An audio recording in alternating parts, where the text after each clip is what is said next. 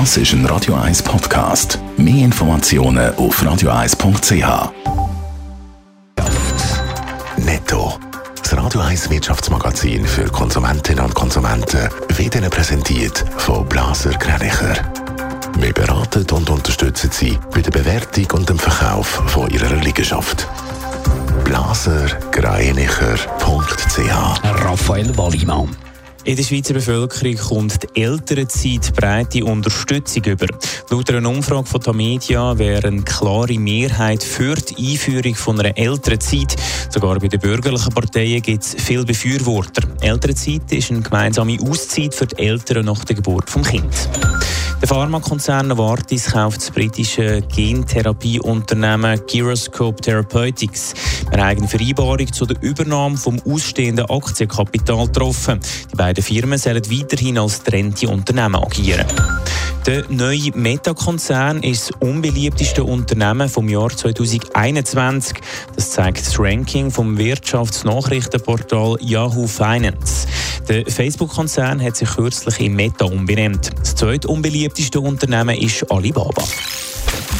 Kaum eine Branche ist so hart von der Corona-Krise getroffen worden wie die Flugbranche. Die Swiss hat äh, wegen dieser Krise mehr als 500 Angestellte entlassen. Die Fluggesellschaft hat sich da aber offenbar verkalkuliert. Die Angestellte, die entlassen worden sind, bekommen jetzt wieder ein Jobangebot über Raphael Wallimann. Alle Kolleginnen und Kollegen, die im Rahmen der Restrukturierungsmaßnahmen ihren Job verloren haben, werden mit dem Angebot über ein Rückkehrrecht angeschrieben. Heißt es in einem Schreiben, wo die betroffenen Flugbegleiterinnen und Begleiter von der Swiss bekommen haben und wo die Media-Zeitungen darüber berichtet. Offenbar hat Swiss für den Sommerflugplan zu wenig Personal. Das Unternehmen geht davon aus, dass dann wieder 80 Prozent von, von der Vorkrisenkapazität erreicht wird. Aber hat die Swiss das nicht schon länger können ahnen, dass sie im Sommer wieder mehr Personal braucht? Mold Swiss lässt ausrichten, dass sich der Personalbestand anders entwickelt hat als denkt. Es sind deutlich mehr Leute als erwartet freiwillig in die Frühpension gegangen.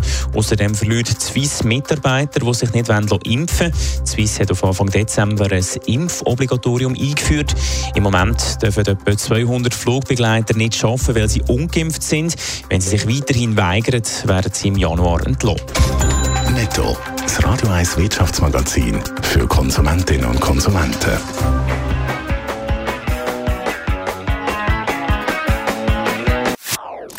Das ist ein Radio 1 Podcast. Mehr Informationen auf radio1.ch.